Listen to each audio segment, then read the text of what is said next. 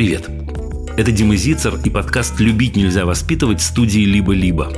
Я каждую неделю отвечаю на множество вопросов, которые задают дедушки, бабушки, папы, мамы, дети, учителя.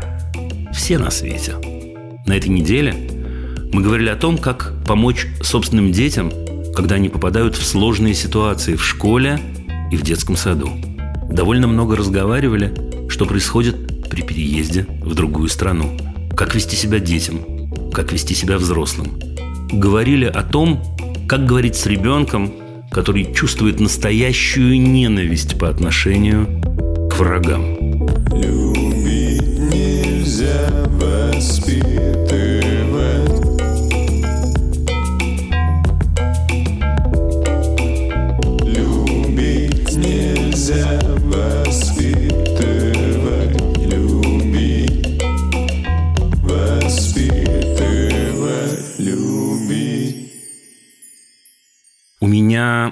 Есть одно сообщение, э, с которого я хотел бы начать.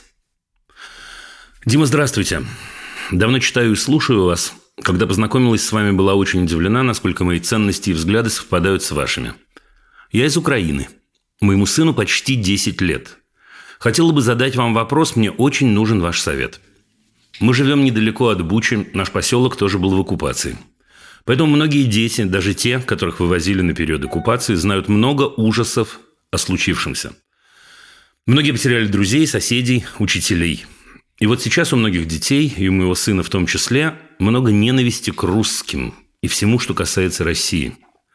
Я бы не хотела культивировать ненависть в своем сыне, но я не нахожу нужных слов, чтобы объяснить, что не все русские такие, что режим когда-то поменяется, что мы всегда будем соседями, что ненависть разрушает изнутри. Сын не соглашается со мной, все время приводит свои аргументы, что все это сделали простые люди, солдаты, вовсе не президент. Поэтому они все такие, плохие, жесткие, страшные. Наша школа уже открылась. Я говорил с учителями об этом. Они говорят, что тоже отмечают высокий уровень ненависти и тоже обеспокоены, но пока не знают, что делать. Теперь вопрос, как погасить ненависть в сыне? Может быть, вы сможете передать какой-то совет для наших учителей в школе и всех детей. И подпись Нина.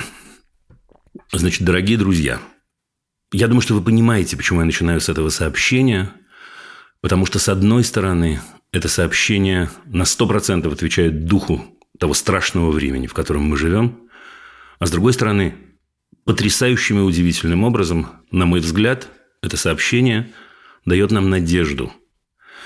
Потому что, когда есть люди, вот как Нина, как учителя этого мальчика, которые озабочены тем, что дети испытывают ненависть и понимают, что это чувство разрушительное, тогда у нас есть надежда. И я очень-очень этому рад. Теперь к моему ответу. Нина, дорогая, спасибо вам большущее за это письмо и за это обращение. Это очень-очень для меня важно, поверьте мне. Я думаю, что однозначный рецепт выписать вам я не смогу. Мне кажется, что чувства, которые испытывает ваш сын, понятны. Более того, он имеет на это право. Поэтому мне кажется, что не нужно убеждать его вот таким интеллектуальным способом, которым вы стараетесь это делать, при том, что я отношусь к этому с огромным уважением и очень-очень хорошо понимаю, почему вы поступаете именно так. Мне кажется, что с вашим сыном равно и с детьми в школе, это вот уже для учителей, которые озабочены той же проблемой, нужно создавать возможность говорить о себе. Вот не о том, что им навязывают, или том, что они думают даже, или даже не о том, какие выводы они делают, а о себе самих, о том, что я чувствую сейчас, о том, что я испытываю, какие эмоции я испытываю, о том, как мы злимся, и о том, как э, у нас тяжело в груди, и о том, как нам хочется плакать, и мы иногда плачем, потому что плакать можно и нужно, и это так понятно в этой ситуации. Мне не кажется, что в подобном случае нужно объяснять человеку, что он чувствует неправильно, Понимаете, какая штука? Я уверен абсолютно и по тону вашего письма, и, в общем, по контексту, я уверен абсолютно, что вы не думаете, что ваш сын чувствует неправильно, ощущает неправильные эмоции в кавычках. Мне кажется, не нужно ему об этом говорить.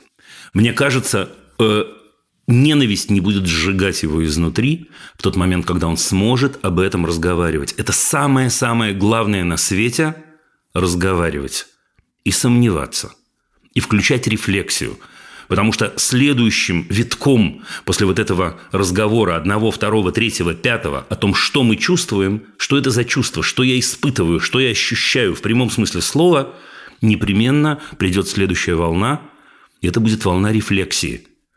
Как я чувствую себя с этими чувствами, что я думаю по поводу этих чувств. Обратите, пожалуйста, внимание, дорогая Нина и уважаемые учителя, которые, возможно, нас слышат сейчас. Именно об этом, о себе.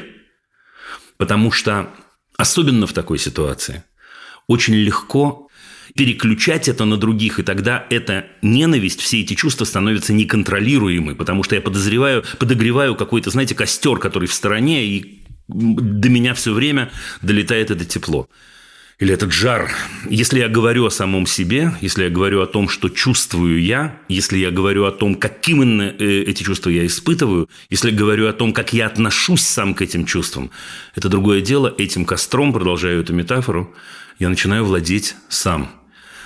Понимаете, какая штука тут? Вот да, у Высоцкого же есть такая строчка, которую, строчки, которые вы помните, еще будем долго огни принимать за пожары мы, Будет долго зловещим казаться нам скрип сапогов, о войне будут детские игры с названиями старыми, и людей будем долго делить на своих и врагов. К сожалению, это очень-очень точно. Абсолютно. И в этом смысле нет, я не думаю, что детям нужно говорить «вы не правы», и э, у вас нет причины э, злиться – и даже ненавидеть. А вот переключить их на их собственные чувства, я думаю, что это очень-очень важно. И это тот самый инструмент. Нина, я практически уверен, что профессиональные учителя, которые окружают вашего сына и детей, они, в общем, хорошо знают, как это делается с точки зрения инструмента, с точки зрения педагогической технологии. Если по той или иной причине вы или они захотите продолжить этот разговор, безусловно, это может продолжиться в следующем эфире, вы можете написать мне напрямую, я абсолютно точно вам отвечу. Возможно, даже в личном разговоре с учителями, с теми самыми. Покоя вам. Спасибо.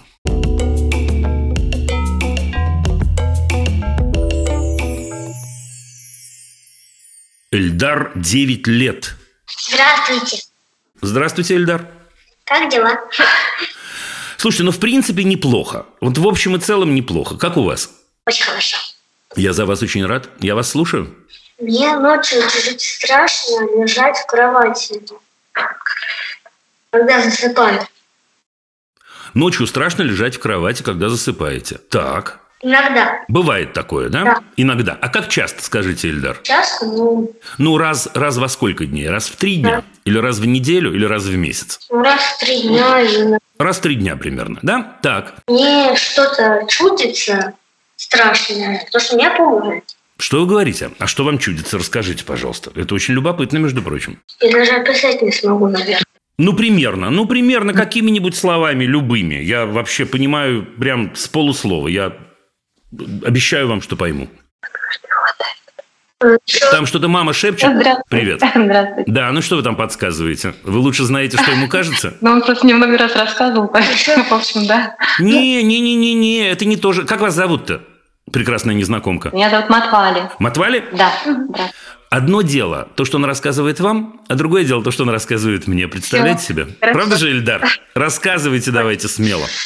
Мне чудится какое-то что-то не очень отчетливое. Так, Я не могу, но это меня что-то пугает. Ну, В общем, мне кажется, какое-то облачко. Я чувствую то, что у меня голова что-то начинает придумывать. ну, начинает придумывать голова облачко. Ну, я понял, понял. Дальше что происходит? Но меня пугает.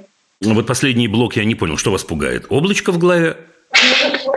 Нет, еще оно светится чуть-чуть. Ну, светится, ну, мне кажется, это довольно красиво. Ну, попробуйте объяснить. Слушайте, я честное слово, я, я совсем над вами не смеюсь. Не только оно пугает. Меня, когда я поворачиваюсь на бок, чтобы уснуть, мне так очень Так. у меня чудится еще то, что меня кто-то хватает за спину. Что вы говорите? А когда вы не поворачиваетесь на бок, чтобы уснуть, вы такого не чувствуете? Не чувствую.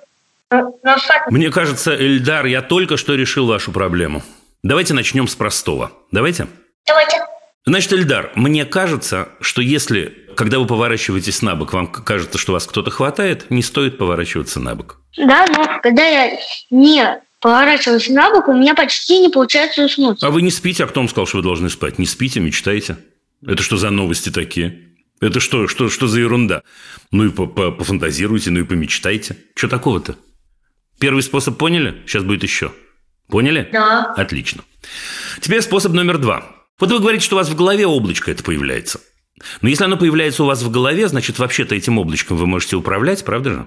Вы можете его запустить по комнате, это облачко? Не могу. А вы пробовали? Да. Ну, прямо. А что вы пробовали? Ну-ка, расскажите. Пробовал, чтобы оно исчезло. Нет, я, я разве сказал, я раска- разве сказал, чтобы оно исчезло? Я этого не говорил. Можете ли вы его запустить по комнате, если оно у вас в голове? Вот облако здесь, а я его запускаю, например, на метр вперед или назад. Пробовали? У меня, кстати, мне кажется, получалось, когда я вставала. Отлично. Смело вставайте и запускайте его по комнате, а потом открывайте форточку и выпускайте его в форточку. Это способ номер два. Запомнили? Спасибо. В принципе, у меня есть еще способ номер три. Поскольку мама все-таки вырвала у вас из уха наушник и наверняка вставила себе, да, пусть она послушает способ номер три. Слушайте, а вот те дни, когда э, вам не представляется облачко и никто вас за ноги не хватает, а в эти дни вы о чем думаете, когда засыпаете? Я ни о чем не думаю, я просто засыпаю все. Мне кажется, это обидно, Ильдар, надо о чем-то подумать. Вот смотрите, последний способ, который я вам говорю, и дальше мы прощаемся, это способ такой. Я э, э, загадаю вам такую театральную загадку. Да, знаете, я скажу вам по секрету, что я еще театром занимаюсь, театральный режиссер, да? И есть такая театральная загадка. Вот, например, человек, там, не знаю, выходит на сцену, или человек ложится спать, давайте так, и думает все время о белой собачке. Вот он лежит и думает о белой собачке, и думает о белой собачке, и никак не может отделаться от идеи про белую собачку. Как вам кажется, что ему надо сделать, чтобы перестать думать о белой собачке? Подумайте о другом. О чем? Ну, о чем-нибудь интересном. Предложите этому человеку что-нибудь. Ну, для меня интересно подумать о ракете. Не, не пойдет. Э, нужно думать совершенно про конкретную вещь. Если мне в голову все время лезет белая собачка, мне нужно подумать о черной кошечке. А, Чтобы было наоборот. Вместо белого, чтобы было черное, вместо собачки, чтобы была кошечка. Теперь мое предложение последнее, это четвертое уже, я собирался сказать одно, у меня целых четыре. Предложение последнее следующее. Мне кажется, что в те дни, когда сейчас прилетит облако, если оно, оно почему-то не прогналось в форточку, хотя оно прогонится, если по той или иной причине вы перевернулись на бок, хотя не стоит поворачиваться, если по, по той или иной причине и так далее, и так далее, мне кажется, вам нужно подумать о чем-то очень-очень конкретном. Понимаете? О конкретном, не вообще о своей жизни. А, да, да, да, да, да, да, да. Да, о чем-то очень-очень конкретном. Например, представить себе игрушку, с которой вы только что играли. Представить себе своего друга школьного во всех-всех-всех деталях. Вот какое у него лицо, может, у него очки есть, а может, у него нет очков, а может, у него глаза такого цвета и так далее. И думать, и думать, и думать. И когда у вас мысль соскальзывает с этого, нужно возвращаться обратно и снова думать, ну, про черную кошечку, условно говоря. Теперь так, Эльдар, у меня к вам следующая просьба. Попробуйте, пожалуйста, в ближайший месяц все эти четыре способа, ладно? я попробую сегодня. Сегодня вы попробуйте один, но с другой стороны, может, у вас сегодня не этот день, может, сегодня вы ляжете и сразу заснете. Ну, хорошо, в первый же раз, когда, когда что-то не получится, сразу начинайте пробовать. Один способ, один день. Идет? Да. Удачи, маме поклон. Огромное спасибо. Да и вам тоже спасибо, рад был с вами поговорить. Пока-пока.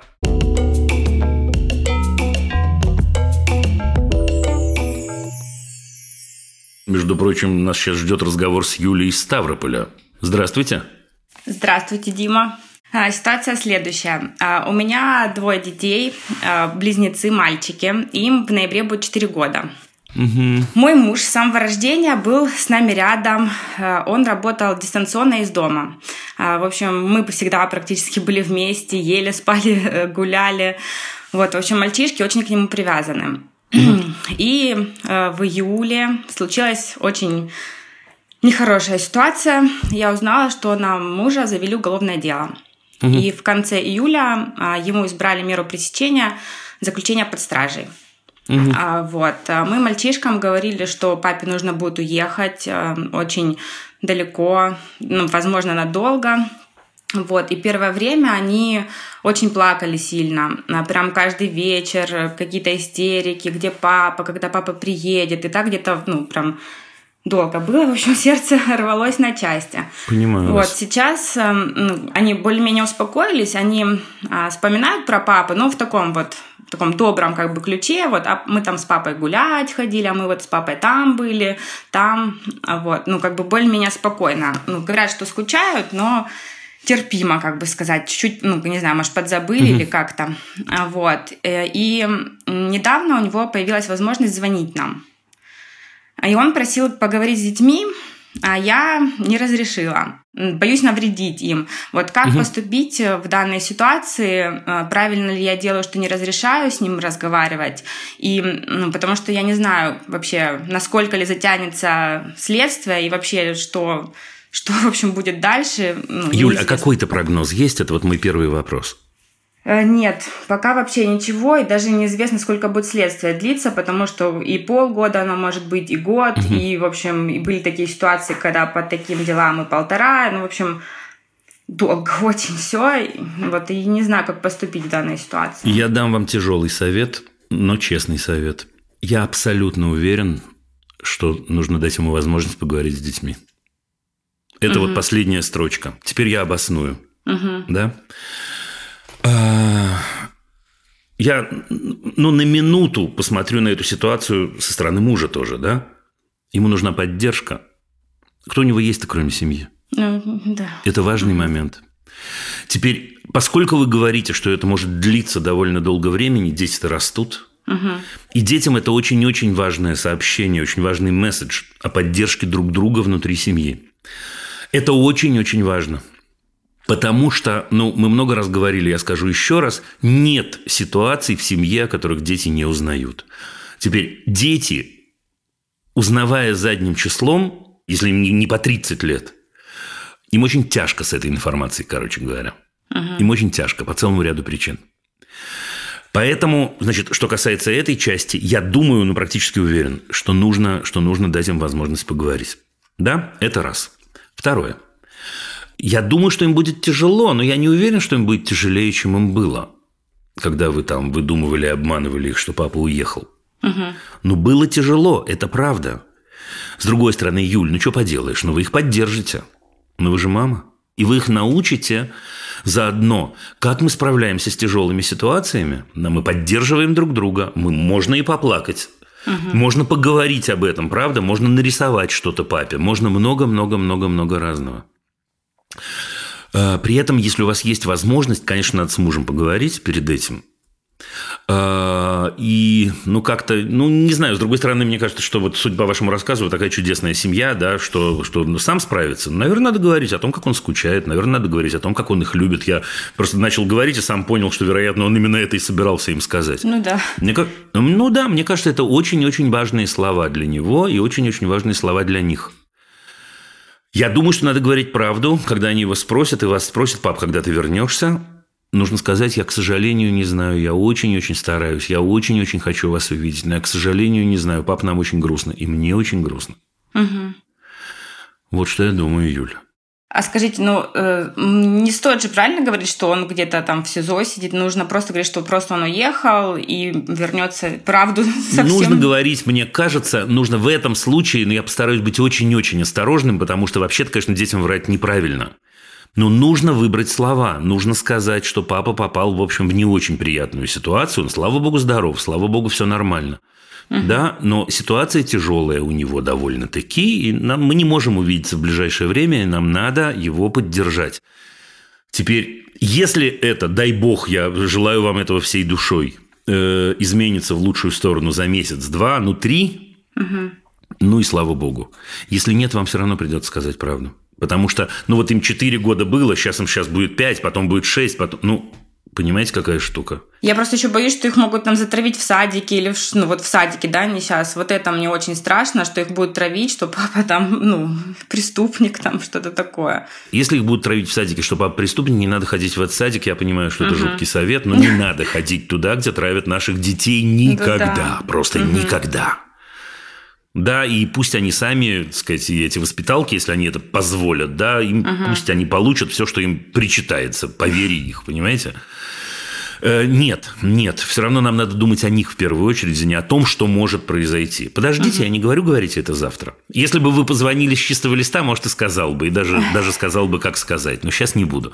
Сейчас не буду. Попробуйте некоторое время в это поиграть, чтобы резко это так сказать, да, дети, я хочу с вами поговорить, да, я вас щадила, а теперь я вам скажу правду. Нет, потихоньку. Ну вот. Да, я поняла, спасибо вам Да? Большое, да. Юль, я желаю вам удачи и желаю вам как можно быстрее э, воссоединиться всей семьей. Да, Да? я тоже, да.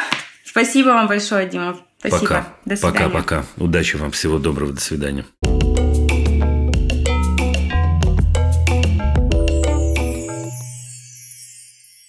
Продолжаем наше путешествие по земному шару, дорогие друзья. Чтобы вы подумали, у нас Швейцария сейчас на линии будет. Зелия, здравствуйте.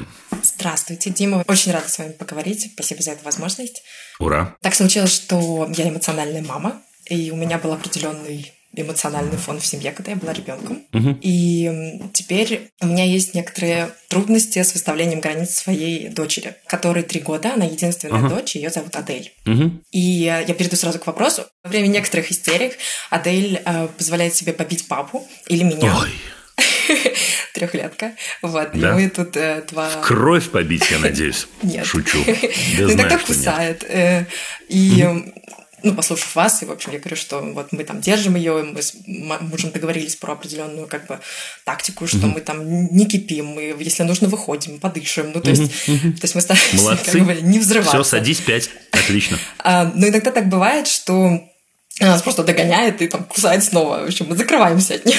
В общем, это как-то очень... там весело, я смотрю, дома. Да, это, в общем, как-то очень Но она нелепо. настигает вас и в вашем логове, да? Да, и, в общем, у нас есть как бы правило, что там, мы прочитали книжку про э, unconditional parenting, ам, и там, в общем, говорится, что даже после истерик нужно продолжать день так, как он был запланирован. Да. Ну, у нас еще принято, что мы там сами с мужем тоже извиняемся, если мы как-то там а, эмоциональнее отреагировали там. И, там, и- и как бы этого примерно ждем от нее. Вопрос. Дождемся ли мы? Вот именно, нужно ли это вообще ждать? То есть, ну, как бы она трехлетка, она не справляется с эмоциями, так бывает. И эм, как мне себя вести, когда она бьет мужа и бежит ко мне за принятием? А, так иногда... Защищать мужа, Зелия, господи, я, я не шучу. Э, подождите, а скажите мне, пожалуйста, когда вообще у нее началось-то это все? Ой, сложно сказать. Ну, месяцев пять назад, наверное, четыре. А, это хорошее сообщение. Потому что это значит, это связано с кризисом. Ура! Ура. Я, я честно говорю. Ну, это пошла. хорошее сообщение. У нас довольно большие шансы, что это пройдет. Это первое. Но при этом мне не хотелось бы, чтобы вы с мужем ходили избитые в кровоподтеках, понимаете? Как-то даже это неинтеллигентно было бы бросить вас в этой точке. А скажите мне, пожалуйста, вот в каких ситуациях, просто примерчик приведите, такое бывает? А, такое, что она нас избивает?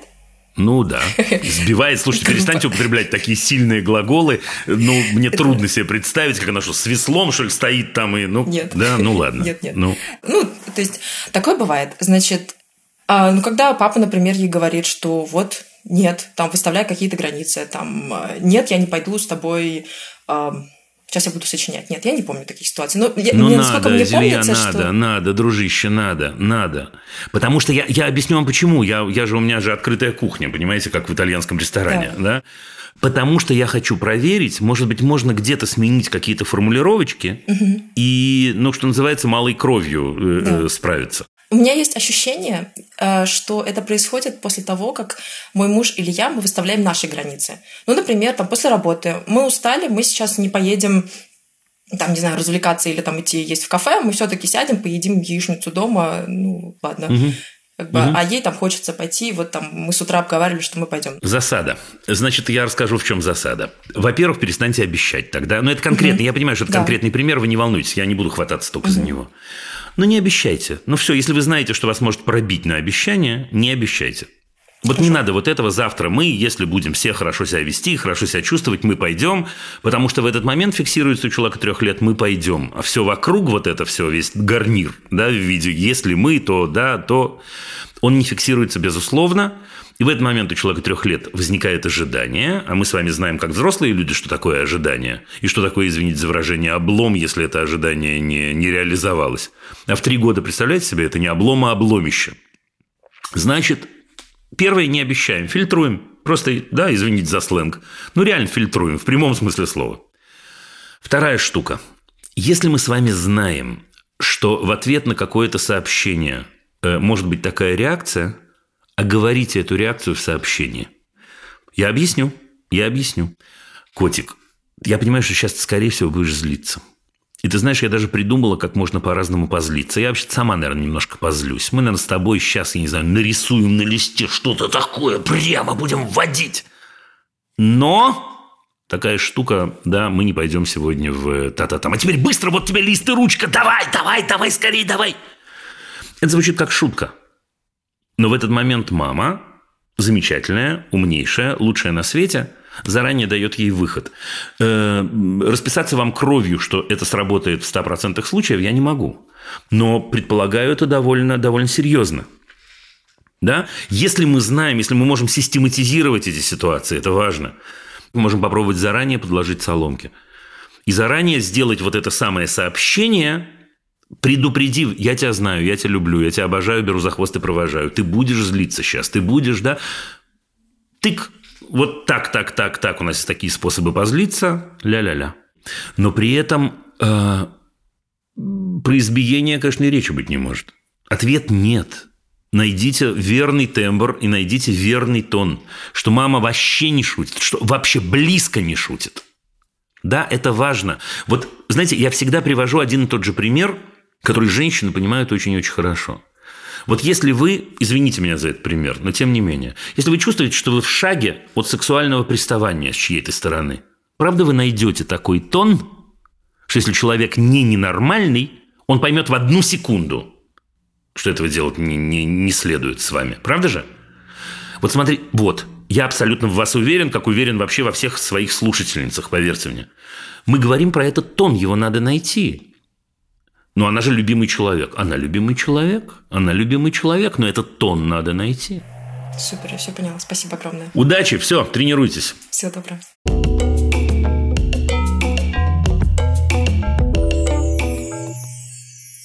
Латвия зачастила в нашу программу. Вот Ольга сейчас у нас... э, э, тоже Ольга, слышите меня? Добрый вечер, Дим. Здрасте, здрасте. Я хотела рассказать своей внучке. Ей сейчас пять с половиной лет, и она м, посещает детский сад с двух лет. И сразу обнаружилась проблема. Ребенок не захотел участвовать в музыкальных занятиях. То есть в других он участвует, а с музыкой и танцами она не занимается. Она плачет, садится на скамеечку, ну, уже сажают ее воспитатели, и она сидит все занятия на скамеечке. А, одна воспитатель нашла в два года к ней подход, все было замечательно, при другой воспитательнице она так и не занималась. И тут а, внучка Алиса переходит э, в другой сад в 4 года, и проблема продолжается. То есть первые какие-то полгода она участвует в занятиях, все учит, как только наступают праздники, э, групповые утренники, она плачет, э, стоит посреди зала, закрывает лицо руками и не участвует. Ее сажают на скамеечку, и она э, так смотрит значит, за всеми другими детьми. Воспитатель пишет гневные письма родителям в WhatsApp, что э, девочка лентяйка, при этом при всем она на танцы Вы находит. серьезно сейчас? Подождите секунду, Оль, ну подождите, вы... У меня сегодня последний из зрителей, поэтому я могу даже побольше времени с вами поговорить. Вы серьезно говорите, А, что в. Латвии Да. в 21 веке воспитательница пишет, воспитательница четырехлетней девочки пишет маме, что она лентяйка, ее девочка. И надо поговорить с ребенком о том, что э, Надо поговорить с департаментом образования, а не с ребенком. вот. Надо взять это письмо. Оль, нет, я не могу, я не могу, извините. И вы, мы поговорим на вашу тему, я вам обещаю. Но я не могу мимо этого пройти. Слушайте, э, надо на эту тему поговорить с департаментом образования, прям показать это письмо. Я удивлюсь, я буду потрясен, если с этой историей ничего не произойдет. Это высший уровень хамства в любой стране мира. Это непозволительный тон. Это ультра непрофессионализм. Вы чего? Лентяйка. Да она сама, знаете кто? Ну, не буду говорить. Да. Ну, нам- Чтобы не отвечать, сам дурак. терапевтам, которые, выслушав нашу проблему, сказали, «А вы не хотите полечить воспитателя? Ну, мы бы так улыбались. Ну, так интересно, я же, я же согласен с вашим э, терапевтом, смотрите. И что? Что будем делать? Они сказали, ну, не знаю, никто не видит проблемы. И мы приходим сейчас на новый учебный год, в новый учебный год, и у нас Ну. опять э, начинается то, что она читает стихи, она их Ну. рассказывает, она делает презентации там какие-то своих работ, то есть устно она говорит. Ну, Музыка и танцы. Я говорю, а вам-то зачем, чтобы она занималась музыкой и танцами? а мне а, больно, когда присылают видео, где ребенок сидит пл- а, и специально плачет на скамейке. То есть нам присылают это видео. Ребенок Это значит, что это значит, что, к сожалению, сейчас я жестко скажу, извините, вы отправляете свою любимую внучку к очень злым и плохим людям. Каждое утро вы это делаете. Я не знаю, зачем вы это делаете. Да, смотрите, вот, ну, правда, Оль, ну, вот, ну, извините меня.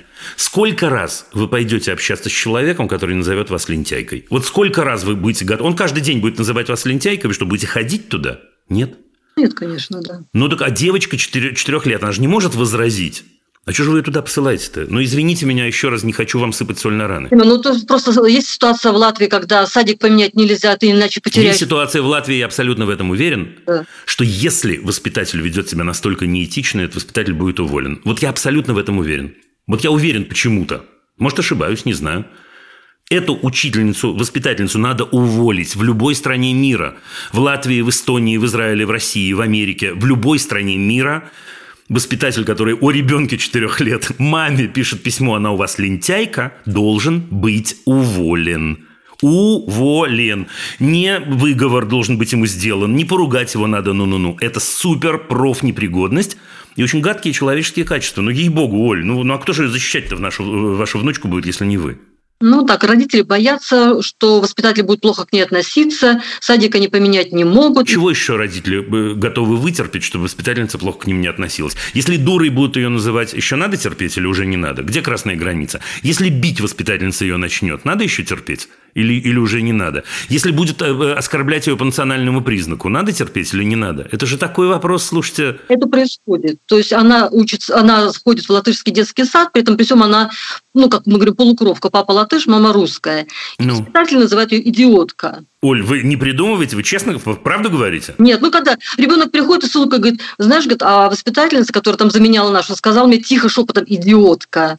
Оля, дорогая, Мгм. слушайте, прекратите немедленно. Я серьезно, я, я, вот я вас, на вас смотрю, очень-очень вам симпатизирую, честное слово. Но этот разговор не имеет никакого смысла. Меркнет ситуация с музыкой на фоне всего остального, что вы случайно рассказали. Этот человек не должен работать с детьми. Ну как это? Это пункт номер один. Теперь пункт номер два. Если, бы, если мы уберем с вами все это и предположим, что этого ничего нет, и вы спросите меня, слушай, наш ребенок не хочет заниматься музыкой в детском саду, что делать? Я бы ответил вам ничего. Ничего. И в приличном детском саду, в любом, в этот момент воспитатели не будут э, раздувать это и, и превращать это в комплекс, то, что они активно сейчас делают, судя по всему. А скажут, котик, ну не хочешь петь, ну давай, ну давай попробуем нотки попеть. Не хочешь нотки петь, ну возьми книжечку, посмотри, полистай, почитай, полежи, посмотри, по ты ты ты ты ты ты ты ты ты Все. Это все. Там ничего нет. Мы мы говорим, «Ну, вы можете оставить, она будет рисовать, она будет читать, она умеет читать, она будет тихо сидеть. Они уводят ее в отдельную комнату, она там сидит, Ну, так плачет. они уроды, извините меня. Я еще раз, извините меня сейчас все, я на 100% основываю сейчас на истории, о которой говорит Ольга. Если это так, ну, уроды, профессиональные уроды. Ну, все. Оль, ну, ну, я, ей-богу, ну вот тот случай, когда я дам вам непрошенный совет, но я не могу вам его не дать. Завтра утром. Да, э, мне кажется, что э, человек не должен ходить в такой детский сад ни одной минуты, но, не знаю, дело ваше. Но я бы, если у вас есть факты, вы говорите, что вам посылали такие письма, Конечно, они, э, конечно, есть сообщения в WhatsApp. ну все. Но мне кажется, что ни о чем говорить. Вы что, это минимально, это я, ну, я не знаю, я чужих детей так стараюсь защищать, но своих, но это просто, я не знаю, что бы вообще э, я сделал. Оль, я желаю вам удачи. Умоляю вас, сделайте с этим что-нибудь. Вы чего? Спасибо.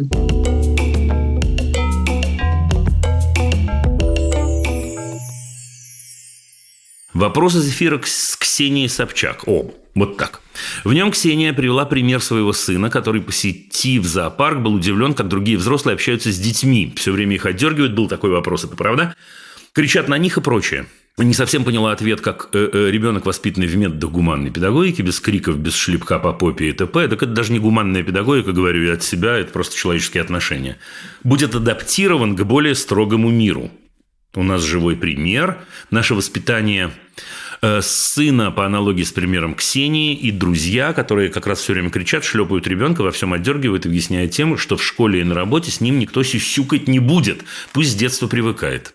Детям 3,5 и 4 года.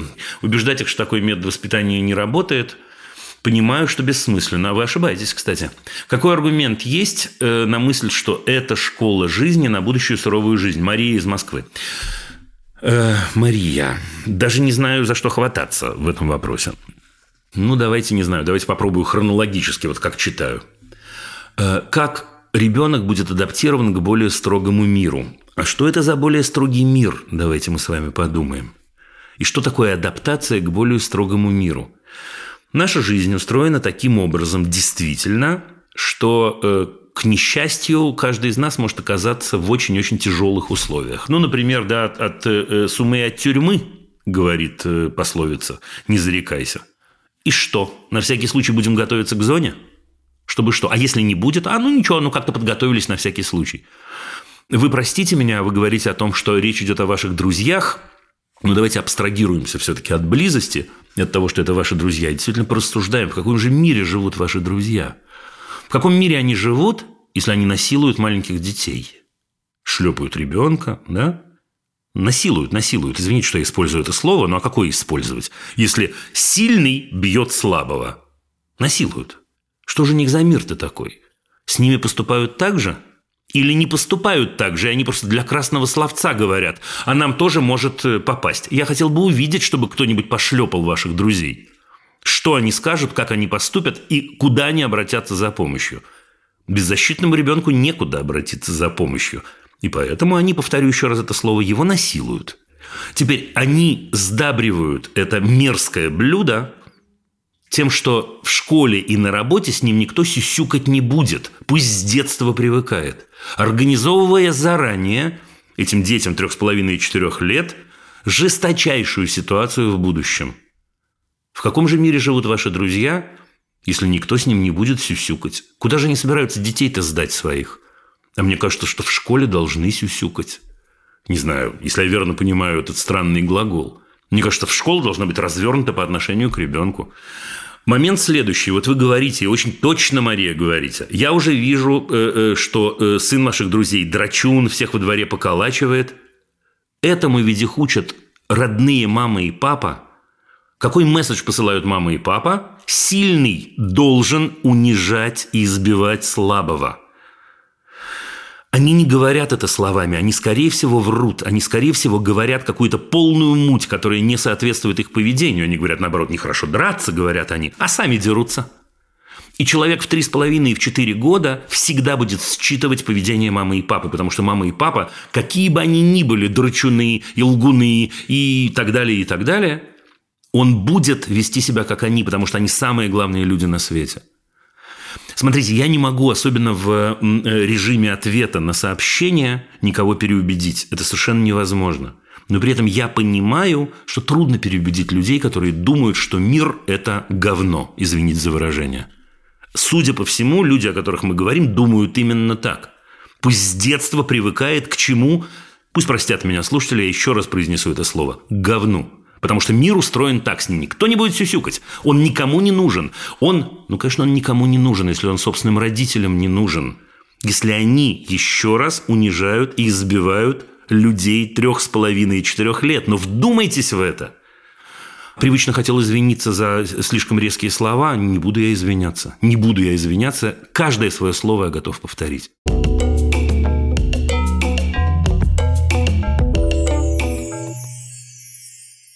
Ребенок перешел в новую школу, четвертый класс. Чувствует себя одиноко, один из одноклассников оскорбляет в мессенджере и в общем чате. Вопрос, как поддержать ребенка, как остановить оскорбление в ее адрес. Дарья. Дарья, дорогая, очень-очень простым способом. Берете мессенджер, берете общий чат и идете к учителю. Потому что э, действительно это, ну, сказать, если речь идет о прямых оскорблениях, как вы пишете, дело учителя с этим разобраться. В общем, не ваше дело, ну, сказать, ваше дело защитить ребенка, вы правы абсолютно. Ну, учитель, если нужно, поговорит с родителями, если не нужно, хватит разговора с ребенком, возможно, проведет какой-то тренинг, возможно, что-то такое откроет и так далее. Абсолютно уверен в этом.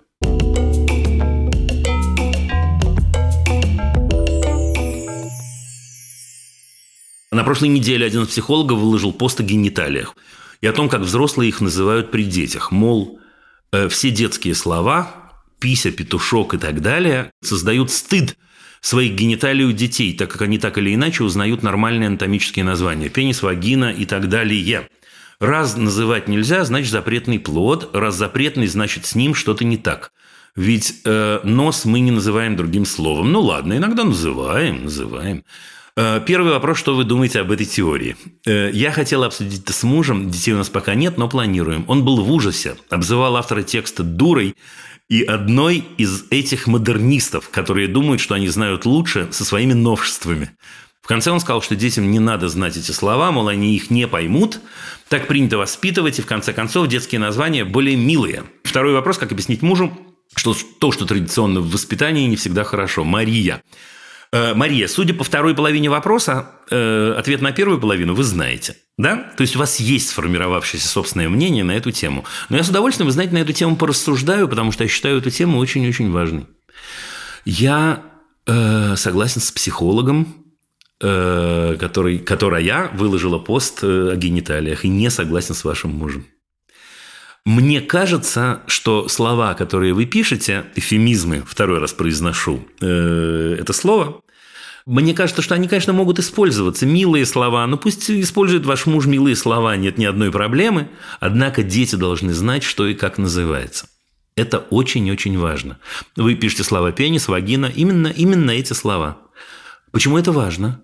Потому что у человека должен быть словарный запас и словарный инструментарий для того, чтобы обсуждать самые разные темы.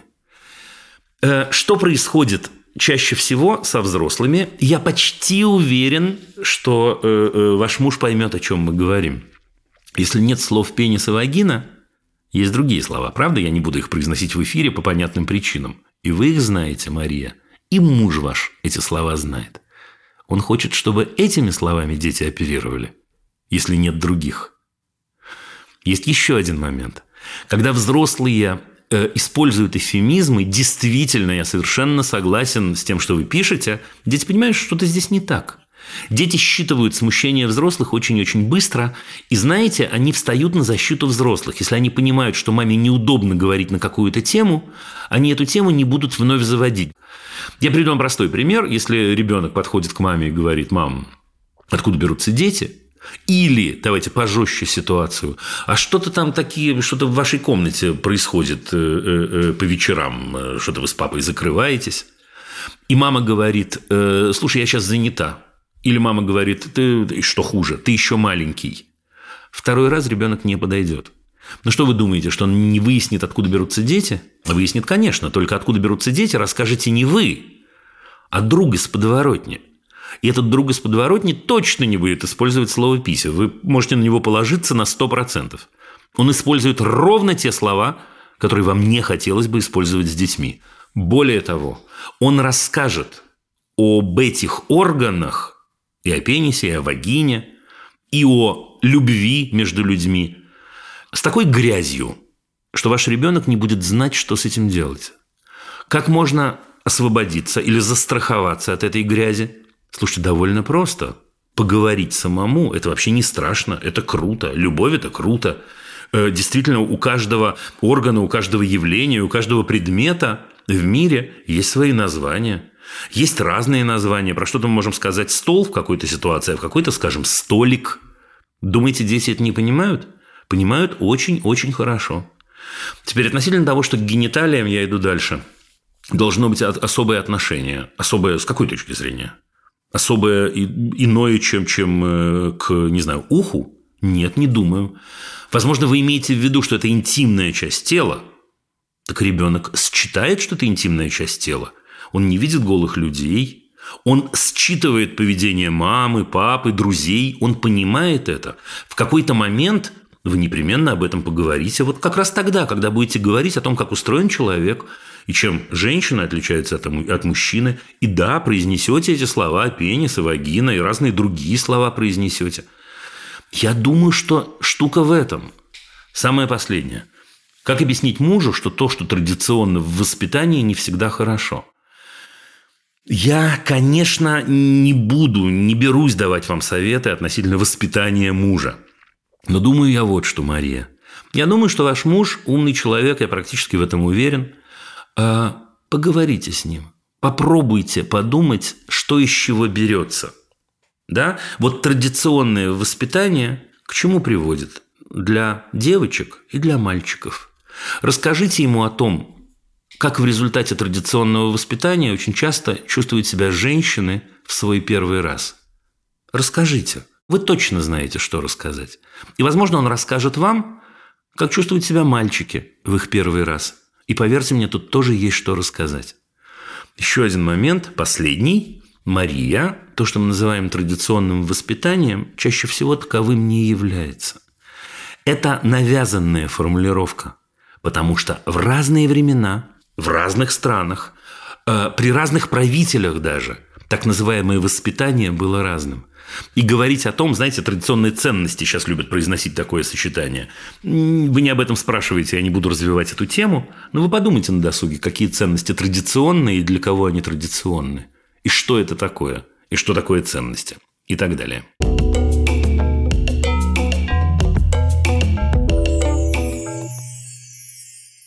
Здравствуйте. Есть ли какие основные принципы социализации детей, да и взрослых, которые были вынуждены переехать из своей страны, и сейчас предстоит погружение в новый язык, общество и устройство детей в школы 6 и 8 лет?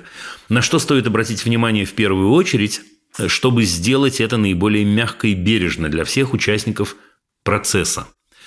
А, Екатерина пишет. Значит, Екатерина, что я думаю? Я думаю, что нет никаких основных принципов социализации – что делать, я расскажу. Вы оказались в новой стране. Я думаю, что в этой новой стране нужно постараться, даже если вы оказались в тяжелой ситуации, нужно постараться найти всякие интересности для людей 6 и 8 лет. В первую очередь у них должны появиться такие, знаете, как рыболовные крючки. У них должно появиться за что зацепиться. Подождите про язык и подождите про социализацию. Пусть они зацепятся за очень красивый куст э, цветов, э, которых они не видели в своей стране, условно говоря. Пусть они зацепятся за мороженое с новым вкусом, которого до этого они не пробовали. Пусть они зацепятся э, взглядом за какие-то дома, архитектура которых не похожа на ту архитектуру, которая окружала их до 6-8 лет. Это очень-очень важное начало. Продолжение. Я должен вас порадовать люди 6 и 8 лет очень быстро и социализируются. Сейчас мы поговорим о том, что это такое. А главное, входят в язык. Теперь важный момент. Екатерина, некоторое время им будет сложно. И в этот момент они не нуждаются в вашей жалости, они нуждаются в вашей поддержке. Некоторое время это очень-очень мало, поверьте мне, я знаю это, в том числе знаю это из некоторых представителей своей семьи. Иногда это две недели, иногда это месяц, иногда это три. Нет, я не верю что э, люди 6 и 8 лет будут с точки зрения языка чувствовать себя ущербными, уж простите, э, дольше. Потому что они входят очень-очень быстро, потому что у них есть со сверстниками огромное количество невербальных способов общения и огромное количество э, самых-самых разных инструментов для того, чтобы зацепиться, общаться и так далее, кроме языка, помимо того, что их пластичность в 6-8 лет, безусловно, позволяет им выучить язык очень-очень быстро. Социализация. Значит, если речь идет о том, что дети идут в школу, вы об этом пишете, школа, я надеюсь, позаботится о социализации. Не забудьте только вот о чем. Если у вас есть возможность школу выбирать, Помните, что принципы выбора школы остаются прежними. Неважно, это в вашей стране, в которой вы жили до этого, или в другой стране. Прежними. Мы должны там что-то полюбить. Нам должно быть понятно, куда пойдут наши дети. Нам нужно постараться, какой бы это ни был язык, э, сконтачиться, сконнектиться, как э, нынче иногда говорят, э, с педагогом, с учительницей, которая будет их учить. Вы удивитесь, Екатерина, но это все. Что касается социализации взрослых, вы точно справитесь без меня, не нужно себя насиловать, это главный принцип. Просто не нужно себя насиловать. Также точно цепляться за что-то. Также произвольно чем-то интересоваться, разговаривать с, э, не знаю, мамой, мужем, сестрой, в зависимости от того, с кем вы оказались в этой самой новой стране, искусственно себя раскачивать и раскачивать свой интерес – да, и заставлять себя, если есть возможность, пойти в музей. Да, и заставлять себя, если есть возможность, пойти погулять по центральной площади и вслушаться во что-то. И не стесняться, не волноваться. Вот и все.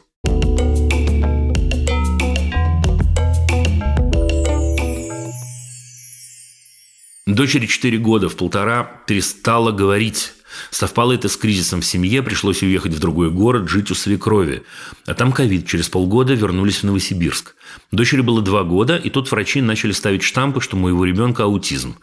А, э, а я прям категорически не согласна. Год я ничего не делала, потом снова к неврологу, он к психиатру, и снова ставят аутизм.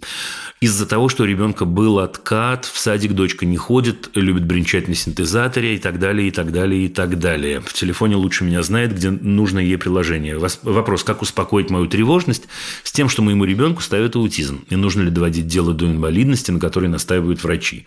Одно не связано с другим, кстати. А еще очень страшно, что не заговорит, и как она пойдет в школу. Лена пишет. Лена, я, конечно, не возьмусь э, э, давать э, советы в форме общения с сообщением, в чем я абсолютно уверен, вот абсолютно, читая ваше сообщение, что, конечно, нужно идти к неврологу. Абсолютно точно для начала к неврологу. Ведь смотрите, вот вы говорите, моя тревожность в связи с тем, что моему ребенку ставят аутизм. Я понимаю вашу тревожность, но если речь идет о хороших специалистах, и они говорят, что у вашего ребенка есть какая-то особенность, ну, у разных детей есть разные особенности, это значит, ваш ребенок нуждается в вашей помощи. Я не произношу слово аутизм, неважно. В чем бы то ни было, ребенок нуждается в вашей помощи. Я понимаю, что вы можете тревожиться в связи с этим. Но ребенок-то зависим, он же зависит от вас – и в этом смысле ничего не поделаешь. Нужно справляться с тревожностью и идти помогать ребенку. Для того, чтобы понять, как ребенку помочь, нужно понять, в чем штука. Так что нужно, безусловно, Лен, в первую очередь нужно идти к врачам. Не э, устраивает одно мнение, идите слушайте второе, идите слушайте третье, но не ищите четвертое, если три врача говорят примерно одно и то же. В этот момент давайте мы доверимся специалистам, нужно помогать, вашему ребенку. То есть нужно делать то, что советуют специалисты. Ничего тут нельзя поделать.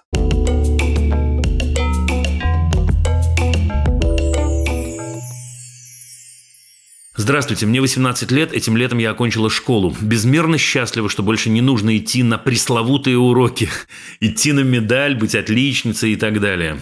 Поступила в Петербург, в прекрасный университет на творческую специальность. Должна отметить, что в моей семье я первый открыватель этой профессии.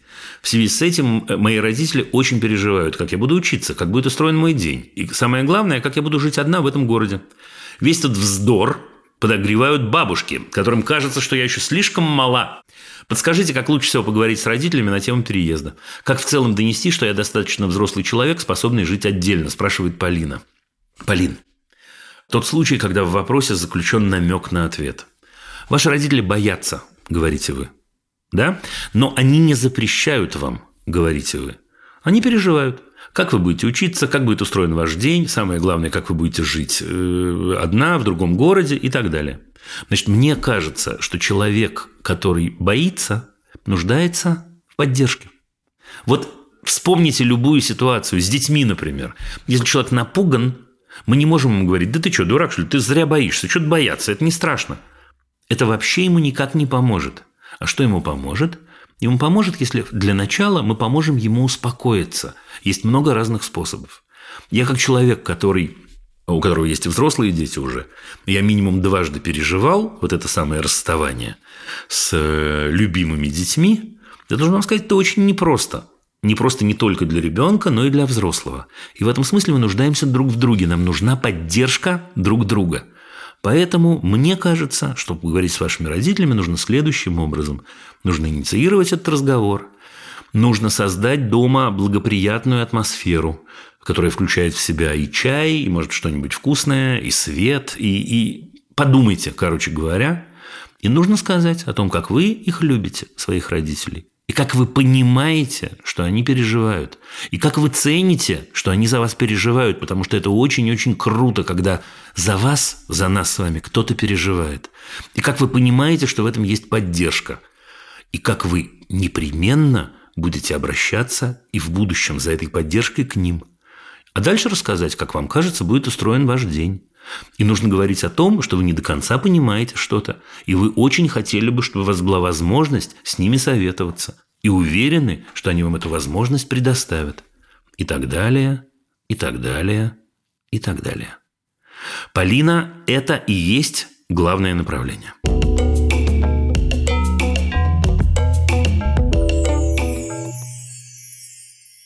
Ну вот и все. Вопросы можно прислать через Google форму в описании выпуска. Пожалуйста, не ленитесь.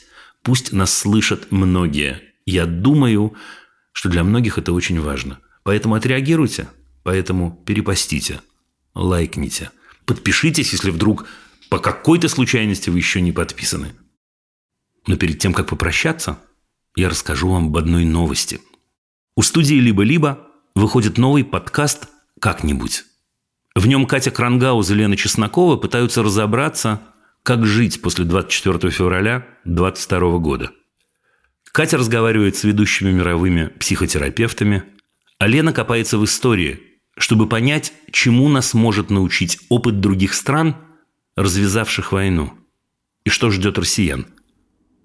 Уже доступны два эпизода – Разговор о поиске смыслов с одним из ведущих представителей экзистенциально-гуманистического направления Кирком Шнайдером и выпуск о том, что происходило с немцами после окончания Второй мировой войны. Как-нибудь выходит на всех подкаст-платформах, а ссылку мы оставим в описании. Это был подкаст «Любить нельзя воспитывать». Над выпуском работали редакторки Настя Якубовская и Саша Малинина – Продюсер Паша Боровков, звукорежиссер Паша Цуриков, композитор Дима Мидборн. Пока, до скорого.